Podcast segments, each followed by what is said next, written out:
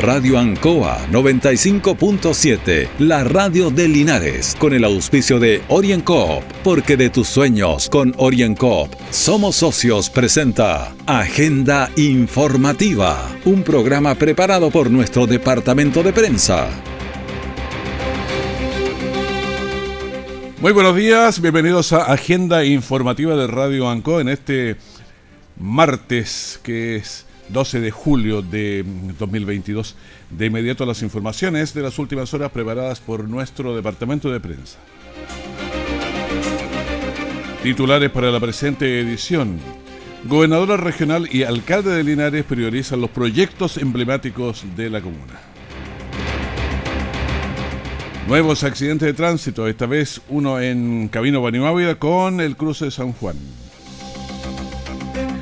Deportes Linares con 23 puntos en la cancha está excelente. Ahora el problema está en lo financiero. Hay que arreglar este tema y hay alguna ventana para hacerlo. El detalle de estas y otras informaciones ya viene.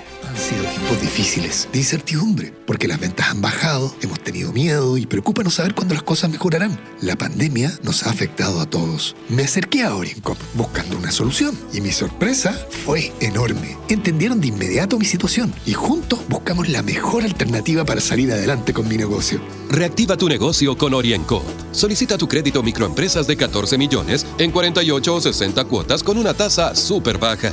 Oriencop Cooperativa de Ahorro y Crédito.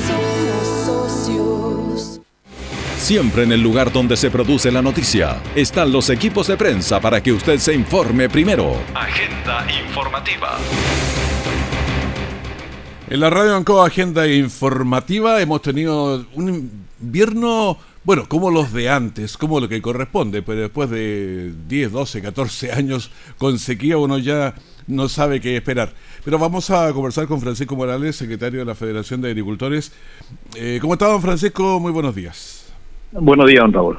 ¿Cómo ha estado con esta lluvia, con estas nevadas que han sido, al parecer, intensas? Uno mira la cordillera y está blanquita. Así es, así es. San Isidro ha sido muy beneficioso con nosotros. Se acordó de nosotros. Claro, obviamente esto no arregla el problema de la sequía, porque me imagino la laguna El Maule y otras deben estar todavía muy, muy débiles.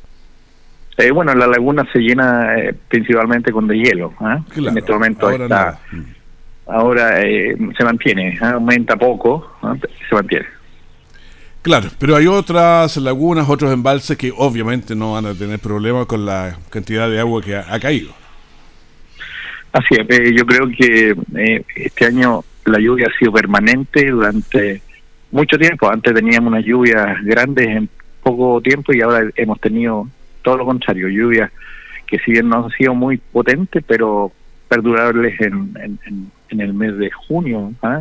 prácticamente casi todo el mes lloviendo y, y sigue así, pues. es muy bueno.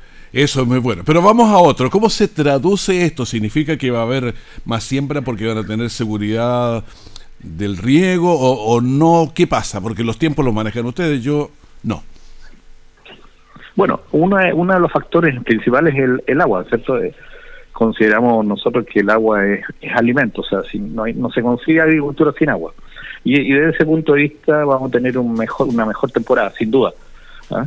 Pero hay otros factores que, que nos van a complicar. O sea, yo le he preguntado a muchos agricultores y todos pensamos en disminuir siembra por efecto de los costos que significa y el riego. ¿ah?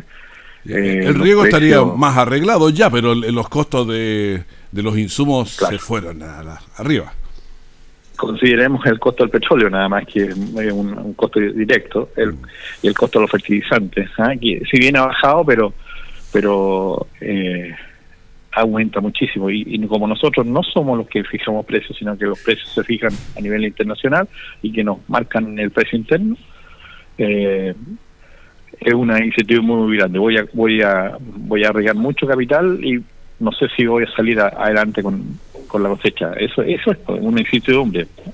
Ahora, ¿cuáles son los productos que caen más en esta incertidumbre? Eh, maíz, trigo, arroz, ¿cierto? El arroz mm. que fue pésimo para la gente, los productores de arroz este año.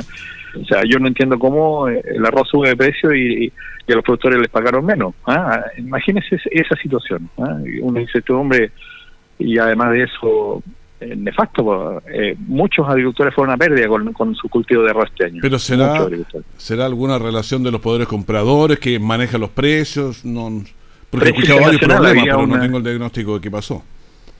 Precio internacional.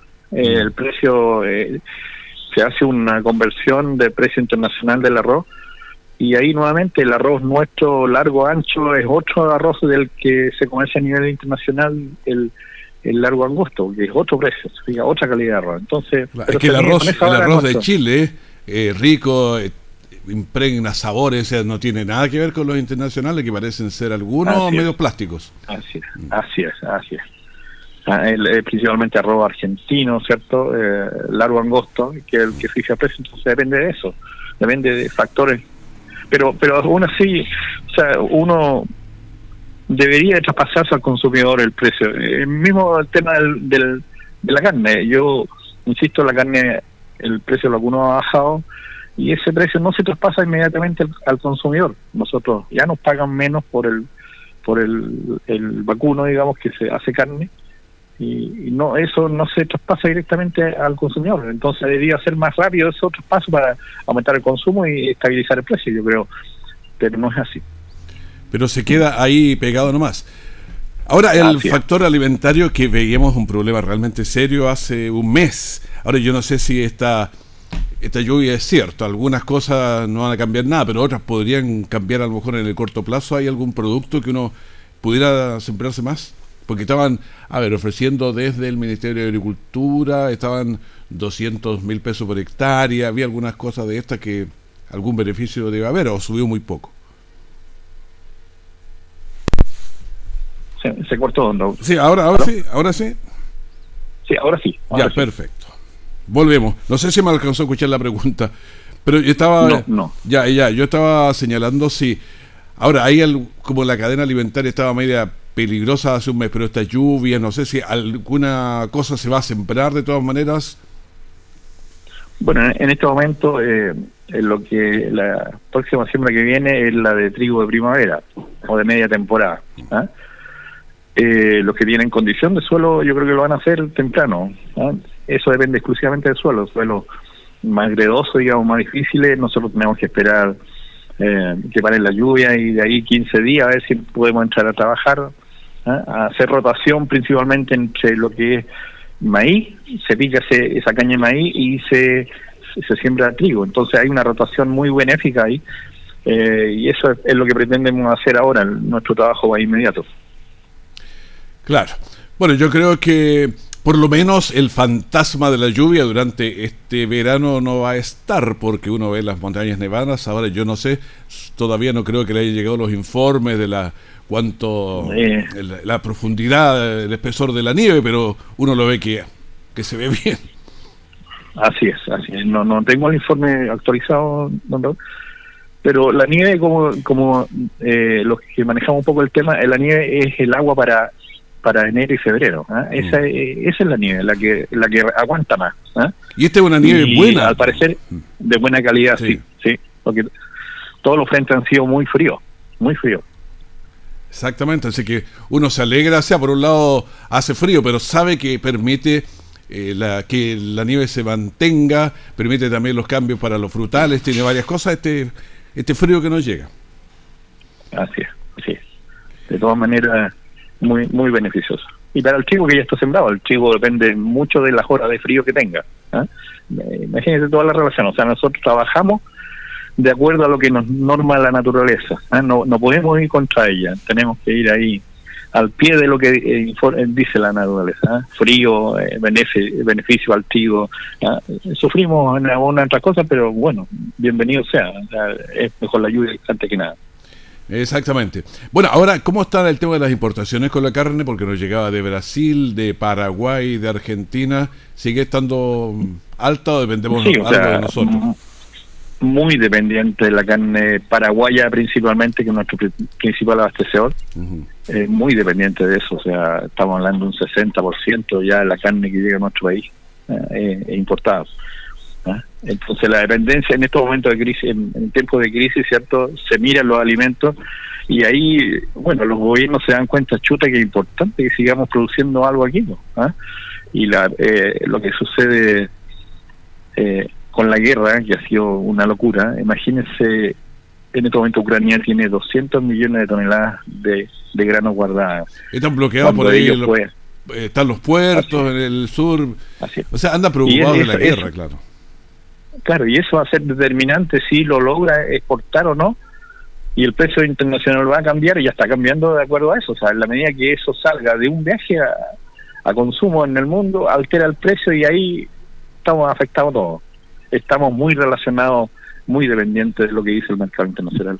Claro, cuando uno piensa que el 30% de los granos del mundo en, varios puntos depende de entre, entre Rusia y Ucrania. Así es, así es. Dos países beligerantes ahí. Bueno, y la, la, buena noticia y la mala noticia, los argentinos en estos momentos están con sequía, ellos eh, tienen 200, me parece que son 200 mil hectáreas menos de trigo, por efecto de no, que, no han tenido lluvia para poder hacerlo. ¿Se imagina esa alteración que tenemos ahí de nuestro vecino principal, uno de los grandes productores de, alimentos del mundo? 200 mil hectáreas menos de trigo en Argentina, eh, por efecto de sequía, a, pesar de que nosotros hemos tenido lluvia. Entonces, todas esas cosas eh, eh, el efecto, digamos, de, que una mariposa mueve la jala en, otro, en otra parte. El famoso efecto mariposa. ¿Ah? Pero esto tiene su lado bien complicado porque nosotros producimos, ¿cuánto? 48-50% por ahí del, del trigo. Tenemos que comprarlo. Esto va a estar más caro el trigo porque si Argentina no va a estar entregando esta producción y nos va a subir el pan. Y somos buenos para el pan nosotros. Así es, así es. Bueno, dependemos principalmente del trigo argentino, canadiense y americano. ¿eh? Mm. El canadiense es el de mejor calidad en el mundo. Ellos eh, con el con el trigo de Canadá se arreglan todos los, los otros trigos en cuanto a calidad. Mm. Bueno, y son mercados diferentes también con el europeo. El, el, aprovecho informar, el, el, mercado europeo o, la producción de Rusia, Ucrania son eh, trigo eh, de baja calidad panadera. Allá ellos mandan a Egipto, a África, allá el pan no les hace crecer.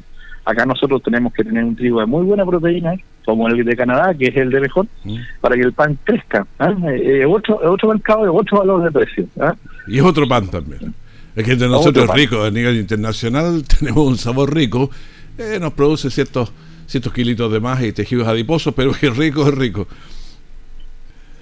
Eso es. Entonces, eh, cuesta entender de repente que a nosotros no se nos mide con la misma vara. ¿ah? Ese problema. uno como productor lo único que quiere es que la mesa parejita para todo, en todo lo, en todos los negocios, nada más, competimos igual.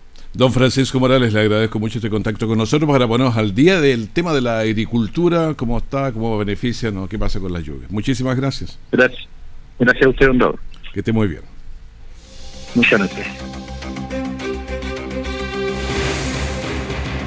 Orienco está presentando Agenda Informativa en Ancoa, la radio de Linares. Han sido tiempos difíciles, de incertidumbre, porque las ventas han bajado, hemos tenido miedo y preocupa no saber cuándo las cosas mejorarán. La pandemia nos ha afectado a todos. Me acerqué a Orincop buscando una solución y mi sorpresa fue enorme. Entendieron de inmediato mi situación y juntos buscamos la mejor alternativa para salir adelante con mi negocio. Reactiva tu negocio con Orienco. Solicita tu crédito microempresas de 14 millones en 48 o 60 cuotas con una tasa súper baja. Orienco Cooperativa de Ahorro y Crédito. Nuestra central de prensa está presentando Agenda Informativa en el 95.7 de Radio Ancoa.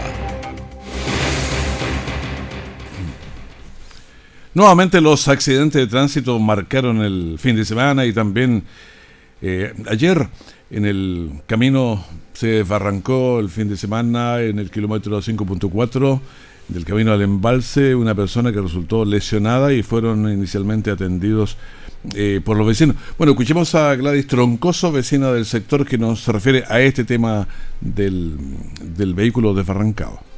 Un golpe bien fuerte, habíamos llegado hace poco de Linares y sentimos y salimos al tiro a mirar.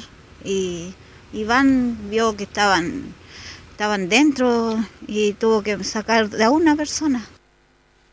Bueno, durante la tarde de este lunes, una colisión por alcance tuvo lugar en el camino Barimavia con el cruce del camino San Juan, Dos mujeres resultaron heridas. Escuchemos al teniente Arnaldo Matamala de la segunda compañía de bomberos de Linares. Tenemos una colisión de dos vehículos por alcance, mantenemos tres personas lesionadas, una inmovilizada por bomberos y las otras dos personas eh, siendo evaluadas por SAM. Bueno, para estos casos eh, no dude usted llamar al SAMU, el 131, Bomberos 132, Carabineros 133 o al 1480 de Seguridad Pública Municipal. Orienco está presentando Agenda Informativa en Ancoa, la radio de Linares. Han sido tiempos difíciles, de incertidumbre, porque las ventas han bajado, hemos tenido miedo y preocupa no saber cuándo las cosas mejorarán. La pandemia nos ha afectado a todos. Me acerqué a Oriencop buscando una solución y mi sorpresa fue enorme. Entendieron de inmediato mi situación y juntos buscamos la mejor alternativa para salir adelante con mi negocio. Reactiva tu negocio con Orienco. Solicita tu crédito microempresas de 14 millones en 48 o 60 cuotas con una tasa súper baja. Orienco, cooperativa de ahorro y crédito. Todo el acontecer noticioso del día llega a sus hogares con la veracidad y profesionalismo de nuestro departamento de prensa. Agenda informativa. Paul Waslavic de la, de la Palo Alto eh, tenía algunos axiomas de la comunicación. Y uno de esos axiomas decía, el primero, que era imposible no comunicarse. Uno siempre está mm, comunicando. Bueno, los periodistas, trabajadores de la comunicación social, ayer celebraron su día y precisamente comunicándose, conversando, hablando. 11 de julio es el día del periodista aquí en Chile, con muchos eh, saludos que llegaron y la delegación presidencial provincial le ofreció un desayuno a los para que conversaran un poco. Escuchemos a Priscina González, delegada presidencial provincial. Quisiera contar que hemos tenido un desayuno con periodistas, comunicadores sociales, en este Día del Periodista, que es un día, cierto, donde se constituyó en algún minuto de la historia el Colegio de Periodistas de Chile, pero quisiéramos nosotros como delegación agradecer la labor que cumplen, no solo con nosotros como delegación, sino en el aporte que hacen a las comunidades. Bueno, lo que ocurre en todas las esferas para que trascienda debe comunicarse, de lo contrario queda ahí nomás con las responsabilidades que corresponde, cada uno tiene que hacerlo, pero vamos a conversar con algunos de los comunicadores que estaban allí. César Ormazábal, periodista, dijo lo siguiente. Agradecer a la, autoridad, agradecer a la delegada presidencial Priscila González. Eh, los periodistas jugamos un rol clave en la democracia, jugamos un rol clave en la sociedad. Hoy tenemos una responsabilidad extra que es eh, informar eh, con responsabilidad respecto al proceso constituyente. Yo creo que la gente, la ciudadanía espera que eh, los comunicadores, los periodistas, podamos informar con el máximo detalle respecto de este proceso. Y también conversamos con Miguel Ángel Venegas, otro periodista local. Efectivamente, una celebración muy interesante para poder reflexionar acerca de la labor que ejerce el periodismo local. Todo es dinámico, la realidad se modifica cada instante y los comunicadores deben dar cuenta de ello, lo que implica una capacidad de capacitación continua también porque la realidad es muy cambiante. Preocupación causó en Linares lo que en un principio se señalaba quizá como, como no entendiendo bien, fue una encerrona, pero según pasaron las horas... Eh, señala como una riña de conductores con eh, amenaza y topones, obviamente cambió la visión. Entonces lo que en principio se presentó de esa manera finalmente se informó que era una riña entre conductores. Ocurrió durante el fin de semana en el sector denominado como Esquina Mocha. Esto es en la avenida Presidente Ibáñez con Arturo Prat, el sector nororiente de Linares. Uno de los conductores terminó en el hospital debido a sus lesiones, mientras el otro fue ubicado más tarde por carabineros. El contexto de esta situación está bajo investigación, pero les vamos a entregar más datos durante este día. ¿Cuánto tiempo ha escuchado usted de la apertura de calle Esperanza o del eje de Maipú y otros que se repiten con frecuencia? Bueno, para ordenar esta carpeta y priorizar la gobernación regional se juntó con la alcaldía de Linares, conversaron la gobernadora regional Cristina Bravo y en esta reunión con el alcalde Mario Mesa entonces para revisar los avances y priorizar estos proyectos que mm, se han realizado desde la Municipalidad de Linares. Escuchemos a Cristina Bravo, gobernadora regional. Tenemos varios proyectos que son emblemáticos para el desarrollo de la comuna de Linares y él tiene cierta preocupación porque hemos tenido algunos retrasos producto de que el hogar, San, el hogar San Camilo, por ejemplo, está pronto a adjudicarse esta semana y estamos temiendo de que vaya a necesitar un aumento de obra y que tengamos que pasar nuevamente el proyecto por Mideso o por el Consejo Regional del Maule. Los proyectos son emblemáticos y generan trabajo y desarrollo para toda la comuna. Escuchemos también al alcalde de Linares, Mario Mesa. Y hemos planteado temas sobre la mesa que son relevantes. Primero, eh, ya está publicado lo que es el llamado a licitación respecto del eje de calle General Espinosa, Carmen y Maipú. Y lo más probable, dadas las condiciones externas, las condiciones de mercado, va a exigir un esfuerzo mayor por parte del gobierno regional del Maule, se va a evaluar y eventualmente se podrían inyectar mayores recursos si así se requieren una vez que esté eh, terminado este proceso licitatorio. Estas obras llevan tiempo de espera, por lo que se requiere que se empiecen a ejecutar a la brevedad para solucionar problemas de conectividad y también reactivar el desarrollo de Linares. Bueno, estamos a 60 años del Mundial de Fútbol realizado en Chile el 62. Ese Mundial, un par de, datos históricos, pero en ese Mundial aquí en Chile, en el estadio Carlos Ditborg, se jugaron los partidos de uno de los grupos donde estaba Colombia con la Unión Soviética y la Unión Soviética tenía al arquero Lev Yashin, que era el anaya negra, considerado el mejor arquero del mundo lo sabremos nosotros, que nos tocó enfrentarlos a ellos también, donde al mejor arquero, Leonel Sánchez, le metió un gol desde un metro fuera del área. Así que eso pasó. Bueno, el colombiano en aquel minuto eh, era de apellido Col, desde el córner lanzó y le hizo a Lev Yachin el único gol olímpico que ha habido en los mundiales en el mundo. Este comentario es porque aquí en Linares el sábado eh, también Linares se inscribió con un gol olímpico. Bueno, Deportes Linares ha estado bastante bien en la cancha, pero ha estado complicado en la parte económica. Hubo una reunión el día viernes y la idea era eh, sacar un poco el, problema que hay económico, porque cinco partidos más uno que teníamos antes son seis partidos locales sin recibir eh, dineros que a veces son 2, 2 millones y medio, o sea, es bastante el daño económico por lo que pasó, bueno, aquí por los fuegos artificiales y después allá en Coronel donde jugábamos con, con Lota. Bueno, Deportes Linares, su último partido como local entonces lo ganó por dos goles a uno a Colchagua. Fue el sábado con mucha lluvia, pero sin público por castigo, eh, por lo que estábamos comentando recién. Y mm, Julio Aguayo relató el el primer gol. Le va a pegar Svek, señoras y señores, en el arco sur. Toda la mirada circunscrita. Viene corriendo Carlos Svek. Le va a pegar el penalti. ¡Gol!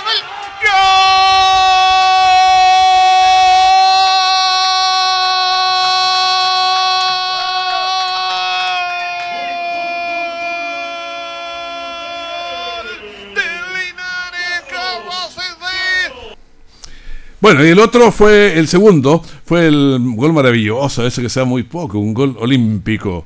Había que darse lástima que no había gente para que lo pudiera disfrutar, o que disfrutarlo desde afuera. Bueno, ese tipo de gol eh, va a cumplir 100 años, ¿ah? dos años más va a cumplir 100 años el, gol olímpico. La curiosidad del nombre es extraña también, por el 1924 Uruguay eh, ganó el campeonato de los Juegos Olímpicos, le ganó a Suiza y bueno, se coronó como el campeón olímpico. Eran los olímpicos, estaba toda una fiebre ahí. Y después jugaron unos partidos con Argentina. Y estos le hacen la primera vez un gol desde el banderín del córner. De ahí sacan y la, Argentina dijeron, le metimos un gol a los olímpicos. Entonces, de ahí empezó, eh, después empezó a, bajar la palabra, pero quedó metido como el gol olímpico, por el gol a los olímpicos, que en dos años más entonces estaría cumpliendo los, los 100 años. Entonces, Eh, Linares se metió un gol olímpico, veamos cómo fue eso. Le va a pegar a la pelota Pablo Olivares. Ahí está Miguel Soto para el cabezazo Arancibia también. Se queda atrás en el fondo la defensa de Linares. Y Juan Muñoz viene el centro, el primer palo. ¡Gol! ¡Olímpico!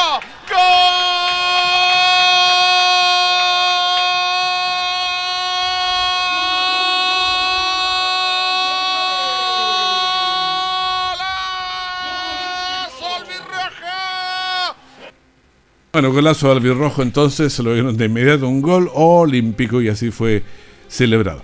Faltando mm, tres partidos, eh, Linares ya está bastante bien posicionado, pero conversamos con Baltasar Hernández y esto nos dijo. Bueno, la verdad es que nuevamente no, nos perjudican con el público, creo que anímicamente igual eso nos perjudica a nosotros, pero de igual forma ellos están afuera apoyándonos siempre. Y le damos las gracias a toda la hinchada de Linares por estarnos apoyando afuera, alentar todo el partido y que no se callen nunca, la verdad. Y lo otro, bueno, la cancha estaba no en muy buenas condiciones, pero de igual forma nosotros tratamos de hacer nuestro juego independiente del clima, el viento, la lluvia, que estaba muy frío, muy, muy, muy frío, pero nosotros hicimos nuestro juego y salió el resultado. Claro, la, una cosa es la temperatura y esta es la que se siente ahí cuando el viento sopla, la temperatura se, se enfría ahí. Pues, entonces, pero ganaron. Eh, Luis Pérez Franco, el DT, dijo.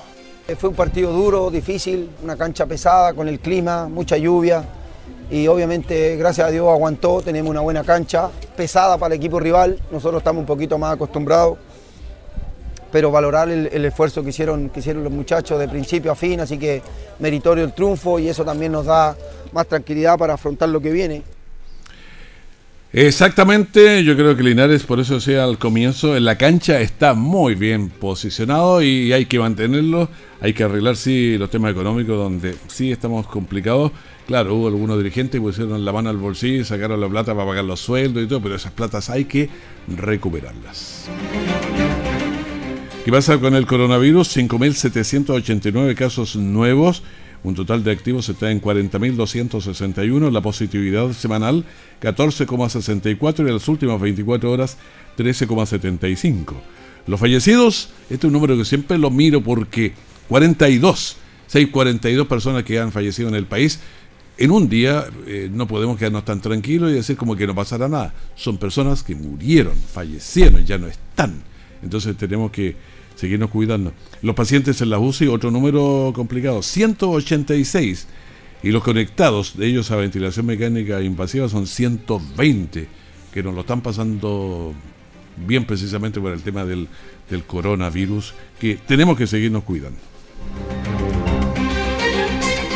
Le pedimos agenda informativa, el primer bloque de la gran mañana de la Radio Ancoa. Manténgase con nosotros, tenemos eh, conversaciones, entrevistas, música, una mañana que esperamos sea muy buena e informativa. Que esté muy bien, muchas gracias. Radio Ancoa 95.7, la radio de Linares, con el auspicio de OrienCoop, porque de tus sueños con OrienCoop somos socios, presentó Agenda Informativa, todo el acontecer noticioso del momento preparado por nuestro departamento de prensa. Radio Ancoa, por la necesidad de estar bien informado.